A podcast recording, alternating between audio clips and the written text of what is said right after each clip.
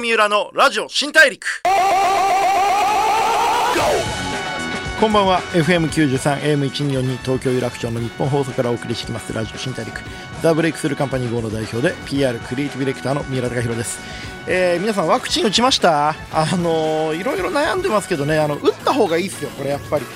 結局そのどの国に対してもワクチンを打ったかどうかっていうのは結構その今後のこうその国の中でのこう暮らし方が結構変わるくらいのこう変化が起きてるみたいなことが結構今起きててあの日本の場合今一番まあどっかでも言われてましたけどやばいのがワクチン打った人と打ってない人をきちんと選別する仕組みがないっていうあれこれマジで大丈夫かっていう話もあるんですけれども、あのいろいろねこう国の仕組みとしてもまだまだあのこう整備が足りてないところもあるんですけれど、僕も本当にあの医者の友達に聞くとやっぱり全員ワクチンはちゃんと打った方がいいって言ってくれてるんで、まあ僕はあの実はねあの BMI30 以上っていうガチの肥満なんであの基礎疾患持ちとしてあの早めにワクチンが打てるんですけれどもさすがにちょっと元気すぎるんでこう早めにワクチン打ったら失礼かなと思ってこう皆さんと同じようなね一般人の列に並んで受けるんですけれどもあのぜひ皆さんワクチンの、えー接種に関しては前向きにあのぜひあの向き合ってください。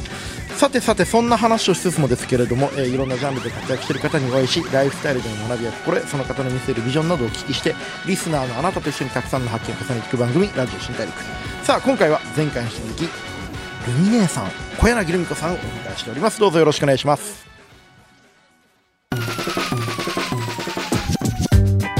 ブレイクスルー Here 郷三浦のラジオ新大陸。ブレイクスルーザ・ブレイクスルーカンパニー GO の三浦貴弘がお送りしていきます。ラジオ新大陸。今回お話を伺うのは前回に引き続き、ルミネーこと小柳ルミ子さんです。今日はよろしくお願いします。よろしくお願いします。いや、先週ね、ちょっとあの、はい芸能活動50周年、えー50年間のね、いろんなこう、人生で学んだことについていろいろお伺いしてきましたけれども、はいあのー芸能生活50周年記念書籍。はい。もう68歳と思うのか、まだ68歳と考えるのかはい。という本をね、発表されましたけれども、はい。その中でこれまでの芸能活動とプライベートいろいろはじ語っていただいてますけれども、はい。これちょっとあのどんな本だったかちょっと改めて教えてもらっていいですか？あのーまあ結構ストレートに本音で書いてますね。うんうんうん。でもともと私はあの書くことが好きで、はい。あのーまあ以前にはサッカーの本も出したぐらいなんですね。うんうんうんだからもうすごい楽しかったですね。それでちょうど去年の、んその緊急事態宣言がはいはいはい1回目のね、はい。あの頃だったので。あー。もうく時間はめちゃめちゃねこう家にいてそう。ステイホーム。そうはい。そうそう。書くしかないっていう。そうなんです、はいはいはい。だからね本当にあのすごく楽しく向き合って書けましたね。でも自分の僕も何冊か本出してるんですけれども、ええ。自分の人生とか自分の考えと向き合うのって、過去にこうまあした後悔とか、あの時なんであんなことしちゃったんだろうってことと向き合わなきゃいけない時もあってしんどい時もたまにありません、そうそうね、うん。なんかあの読者の方に自分の裸を見せるような感じ、そうそうそうですよね。ね。なんか自分の人生のこう綺麗なところいいところだけ見せようと思ったら、うん。面白いものにならないじゃないですか。そうそうですね、なんかそこはね結構本を書くっていうことの必要な覚悟だなと思ってて、うん。そうですね。なんかその例えばなんですけれども、過去の恋の話とかって、こうどういうふうに書いたんですか？えっと読んでいただければわかるんです。け どいや私もねやっぱりあの恋愛もたくさんしてきたし、はい。で、まあ、もちろん結婚と離婚もあったし、あのうん。なんて愛よよよ要はねもうその暴露本じゃないんで、もちろんもちろん、はい。うん。自分の人生をそうそうそう。こから学んだことをね書いてますよね。うん。だから最後の最後は、ん最後の最後要は相手のあることですから、最後の最後は私は墓場まで持っていこうっていうタイプなんうんうんうんうでん。そこではあの明らかにしてないんですけれども、うんうんでも皆さんも日本人どなたも知ってるような騒動でしたからね日本人全員が知ってるような恋と結婚の物語ですよね。そうなんでね、うんうんうんもう本当にでもねあの辛かったですねあの時期はね。うんうん。うん。まあ失恋しない人間っていないじゃないですか。あの、人生生きていく中で、こうお別れすることはあって、うんでどうやって乗り越えるもんなんですかね。失恋を？うんその乗り越えるのか忘れるのか向き合うのかこうなんかこう失恋した後って、まあ、人にもよると思うんですけど、僕なんかだともうちょっと痩せるくらい食欲湧かなくなったりするんですよ。あのそういうのってこう、まあ、時間が経てばねこう、まあ、薄れていくもんなんですけども、みんなどうやってこういう、その特にルミネみたいな、もう本当に大恋愛みんなが知ってる、あといろんな人から聞かれるのもちょっとこ嫌じゃないですか。大変だったねとか。なんか励ましてくれてるつもりかもしれないけど鬱陶しいよみたいなほっといてくれよみたいな。でもほっといてくれたらほっといてくれたでみんなの見てる目が気にしてんだろじゃあ聞けよみたいな。その通りその通り。ああいうのってどうやって乗り越えるんですか、人は？大恋愛の終了の乗り越え方、大恋愛の終了、ん。もうこれはね、あの日にち薬ですね。まあそれしかないですよね、うん。時間ですよね。そうん。でやっぱりねそのなんて言うんだろううーん。なんかね、うん。別れる時ってうん。100ゼロはないし、もうそうですね。ね、うん。7030かもしれないし、うんうんうんうん。5050かもしれないし、でもね相手を絶対恨まないっていううんうんうんうんところは私はありますね。それかっこいいですね。だからね、うん。別れた男と、うん。うん。あの友達になれるんですよ。へえもう今までの人ほとんどみんなそうですか、全部そうですね。全員そうなんですか？全員そうですね。へでえそそいつがものすごい協力してくれたりね、うんうんうんうん。あのご飯連れてってくれたりね、うん。力になってくれたりね、うん。それって嬉しいですよね。そうですよね。もうあの女と二度と会いたくねえとか思われたら寂しいじゃん、うん、お互い寂しいですよね。でしょ？うん、それがね結構ねあの別れた男からとな仲良くなる友達でいられるっていうのはね。へー。ルミネの場合がルミネの方からうん。ムカついたり、もうあいつとは二度と会いたくないわって思ったりしないですか？あのね、ここだけの話。ここだけの話にしましょう、うん私がね振ることが多いんですよ。うんただ結婚だけは違いましたけど、うん私がうん。あのふ 振ることが多いんですよ、うん。だからごめんなさいよね、本当にごめんなさいって感じで、普通だったら恨まれますよね、うん。そのごめんなさいするときに、でもこう情もあるじゃないですか長く付き合ってると、んもうやっぱりでも戻りたいなとかいた方が一緒にいた方が楽だなとか思う時に対して、ん。こうどうやってこうでもやっぱりもう別れようと踏ん切りつけるこうそのスイッチみたいなのってどこにあるんですか、あのね、うん。私あの尊敬できないとうん。ダメなんですよまず、うん。それは年上であろうが、うん。年下であろうが。はいあのやっぱり人として尊敬できる人が好きなので、うんうん。もう尊敬できないなってなると、すごく冷めるんですようね。あもうこの人と一緒にいても尊敬できないわって思っちゃうんですね。そうなんですよ。なんか、うん、自分のとかその二人にとっての成長に、うんうんうん何らなんか、輝くものが見えなくなっちゃうと、冷めちゃうんですよ。冷めちゃうんですか、うんでも冷めちゃうけど、うん一緒にいた方が楽だなとか思わないですか？思わないの。思わない？思わないもう自分でもうバシッとそうなんですよ。男の方が引きずりますよね引きずりますよ。女男の方がめめしいんです。あ男まあそれねそれこそあの新曲のね「あのー深夜0時乱れ心」でもこう過去の彼氏が過去の彼氏がこうなんか「あのお前俺のことまだ好きなんだろ」みたいなこと来てもうそんなわけないでしょっていう。そうそうなんですよ。あなたの方がめめしいわねっていう歌詞がありましたね、はい。まあ、そうですよね。そうなんです。だってめめしいっていう言葉女性女女女って書きますけど、あれ多分あの言葉作ったの男ですよね、ですね。うん、男が勝手に作った言葉ですよね。あのね男の方が女っぽいんですよ。うんうんで女の方が男っぽいんで世間すよ。一般でいうところよね。逆ですよね、そう。ん。だから女がん。もう別れるって決めるとスポーンなんですよ。うん。うん。もう全然あの未練も後悔もないし、男はまあずっとネチネチネねちね。チネチねち。いろんなところであいつ昔俺と付き合ってたんだよとか言いは言いふらしたりとかねこうあとなんならこう別れて何年も経っても、なん。ならこう元カノが結婚とかしてても、あいつが一番好きだった男は多分俺だみたいな勘違いしてるとか、まあ、幸せだなと思うんですけど そういう幸せで残念な男たくさんいますよね。うん、でもねそれがまた男の良さでもありそれが良さ。可愛らしさでもあるルミんですよ。ネくらいになるとね、良さとか可愛さとか言えるけどね。可愛いんですよ。うん可愛いですか。そう。だからやっぱり男の人の方がやっぱり夢見るゆめ子ちゃんでね、うん。繊細だしね、傷つきやすいし、女の方がもう竹終わったような男気があるというかね、うんそうですね、うん大胆というか、まあ、そんなね、こうルミネがね今夢中になってるはい。ものといえば、恋してるものといえば、はいサッカーっていうのがありますけどもですよ。めちゃめちゃ好きなんですよもうね。めちゃめちゃ好きです。芸能界屈指のサッカー通と言われまして年間2000試合平均するとね。だって、えねあのね 1, 年って365日しかないから、はい2000試合って見れないんですよ。見れるんですねこれが。ずっと睡眠時間を削って、はいで仕事がない時は、はいだいたい1日に10試合ぐらい見ます。1日10試合見てるんですか、そう。テレビで？テレビで。家家でですよね家で家で。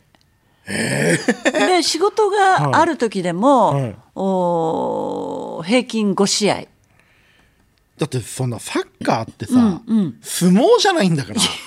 どうなんですか？用意ドンで始まってパッと終わるもんじゃないじゃないですか。いやいやでも大体90分。90分でしょ、えーでアディショナルタイム入れても大体100分ぐらい。120 100分100分ぐらい。はい。はいですね。それを1日10試合とか見てたらもう1日終わっちゃいますもんね。そうまあ睡眠時間は減りますけど、ん。あのその1日10試合見てる私が、もう本当にね、生きる喜び 至福の時なんです。本当に、本当に面白い。えーいつからそんなサッカー好きになったんですか？あのねこれはね、もうメッシってご存知？はいはいリオネル・メッシ、リオネル・メッシ、はい。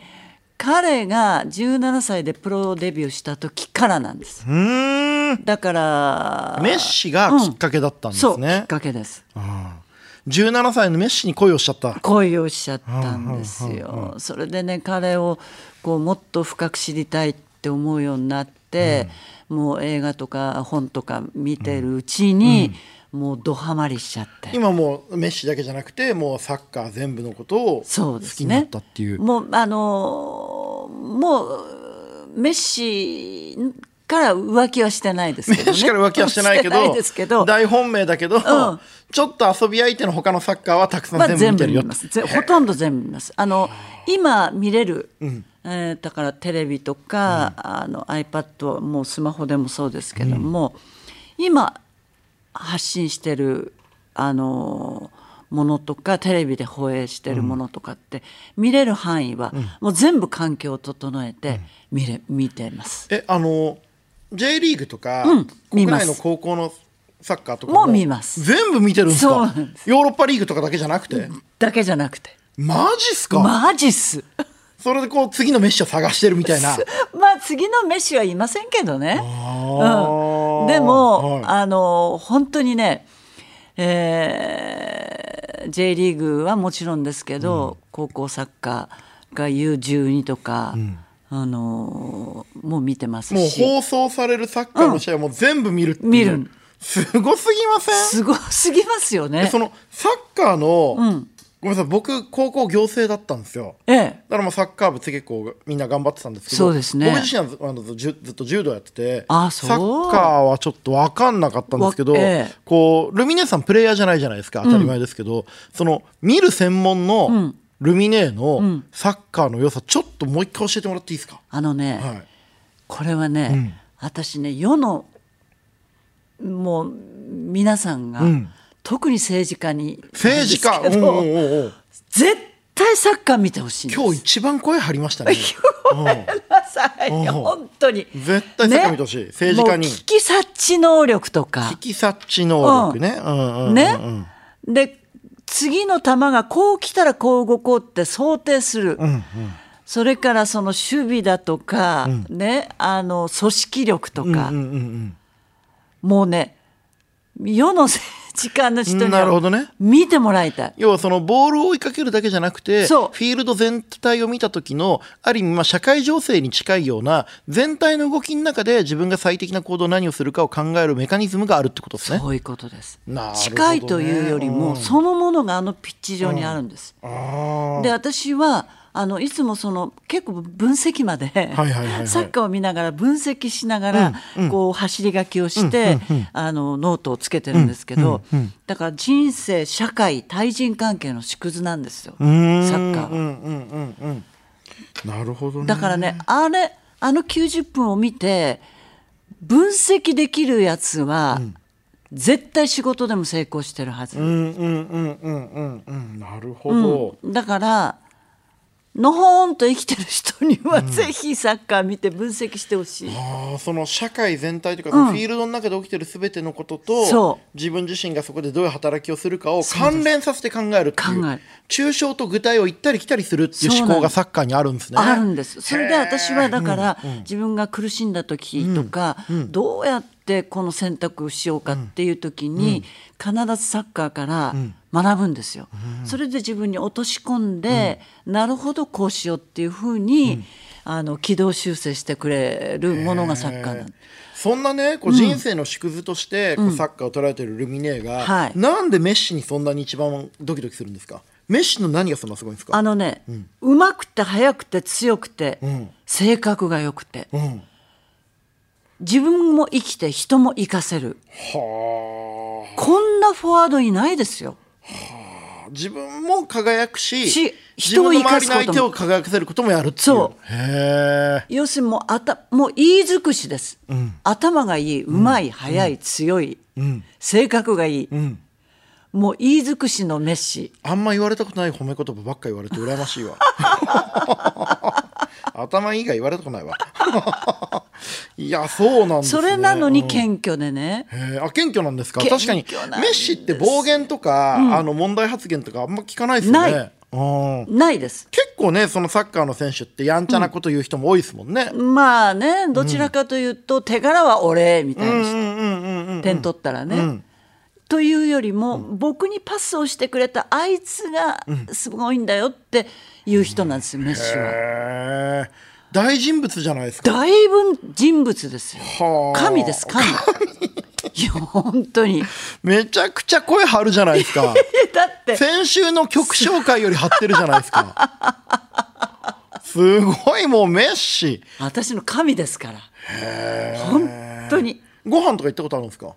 実はね、5回ぐらいね、会ってるんでほら来たやっぱ合ってんじゃん、会ってるだけですよ。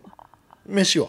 食べれるわけないじゃないですか。本当ですか？本当ですよ。ホテルの部屋の番号渡したりしないんですするわけないじゃない。そんな不謹慎な、もう、ああ、やだ。考えただけでも嫌。か本当ですか、うん。もうね、あの、き何？この人形ケースに入れて置いておきたいぐいやいらいなんですや怖い逆に怖いわ本 当に素晴らしい人間です。へえ本当に。5回会って、ん。どんな話するんですか？えっと、いえ、メッシ、メッシって言ってるだけです。動物園の。中の動物園の中のパンダと観客じゃないか。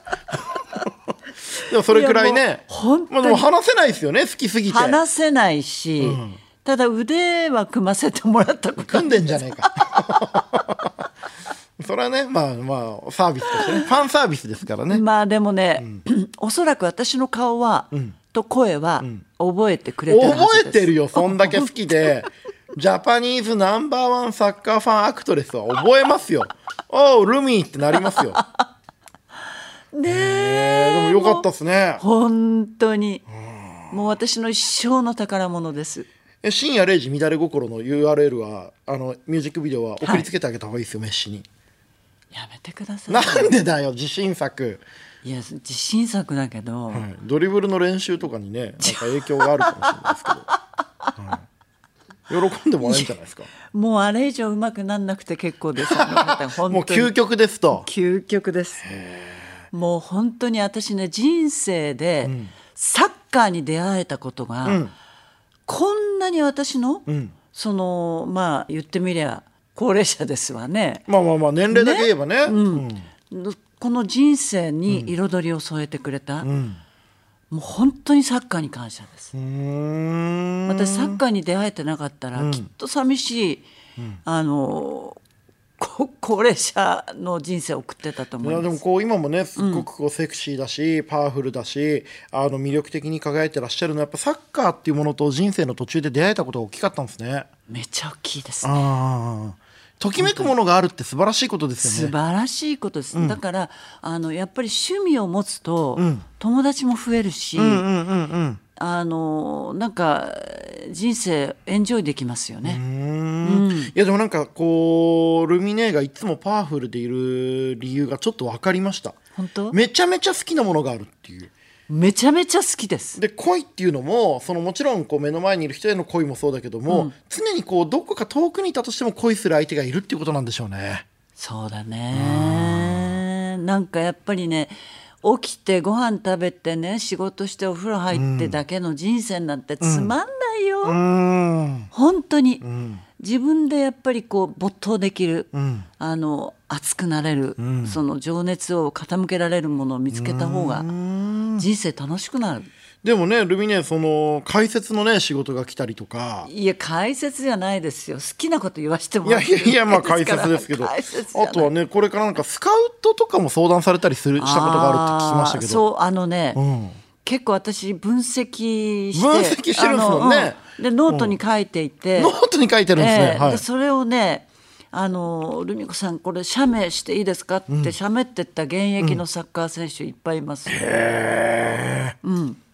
なんかもう将来的にサッカーチームとか持つんじゃないですか？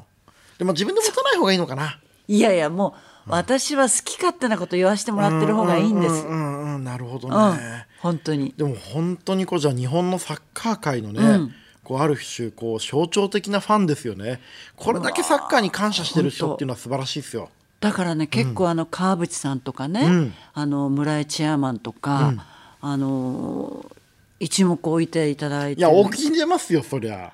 もうね本当にね、それはね私の自慢。へえもう単なるそのサッカー好きな歌手じゃないっていう、うん本当にサッカーからも愛されてるってことですよね。自分がサッカー愛してるだけじゃなくてさ。いいこと言いますね、三浦さん。いやありがとうございます。でもルミ子さんがねルミネがこう、50年間こう芸能で一線で活躍して今はサッカーっていう,、こう新しい自分のもう一個の仕事のフィールドが今見つかってるね中でこそう今後、ルミネがもう一個こう新しくやっていきたいこととかってあるんですか？私ね、とにかくね、やっぱり深夜0時乱れ心はいのおかげで、新曲深夜0時乱れ心。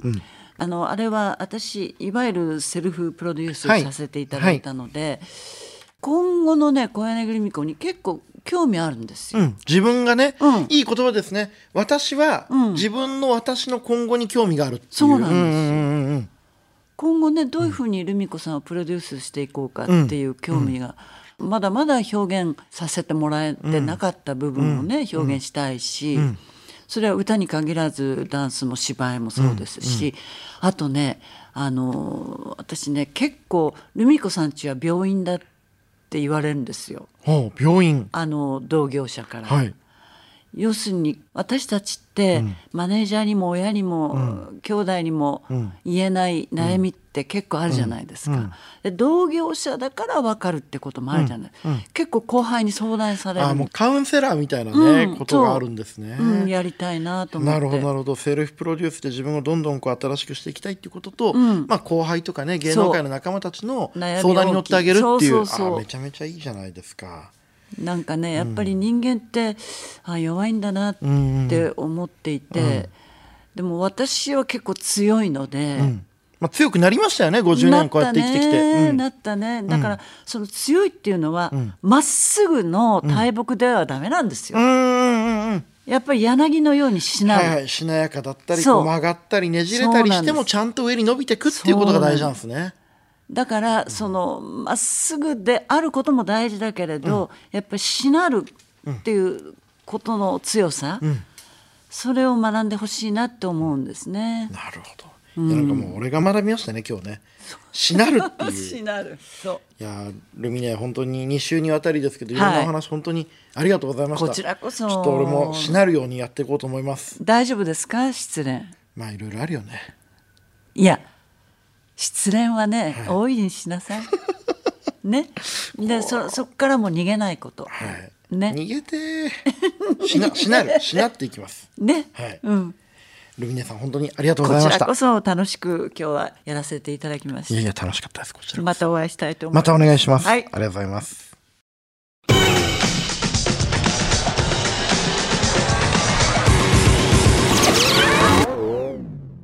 ゴー三浦のラジオ新大陸。FM93 AM122 東京有楽町の日本放送からお送りしてきましたラジオ新大陸。ルミネーこと小柳ルミ子さんを迎えしてお話を伺ってきましたがいかがだったでしょうか？いやめっちゃサッカー好きだったな。思った以上のサッカーへの情熱で声すごい張ってましたからね。あの新曲もねすっごい若々しい「深夜0時乱れ心」っていうすごいパワフルな楽曲でしたけれどもある意味そのこう MV に出てるこう一番パワフルなルミネが今日俺の目の前にいてサッカーの魅力を語るみたいな感じでしたけども。でもなんかこうその後のねカウンセリングの話とかあの人生の別れ方の話とか僕自身もなんかカウンセリングを受けてるようなちょっとこう人生をこう教えていただくような気がしました。皆さんの心の中にもこうしなやかな何かがこう加わったんだいいんじゃないかなと思って、えー、放送させていただきました。それでは次回も一緒にたくさんの発見をしていきましょう。ラジオ新大陸お相手はザ・ブレイクスルーカンパニー GO の三浦貴大でした。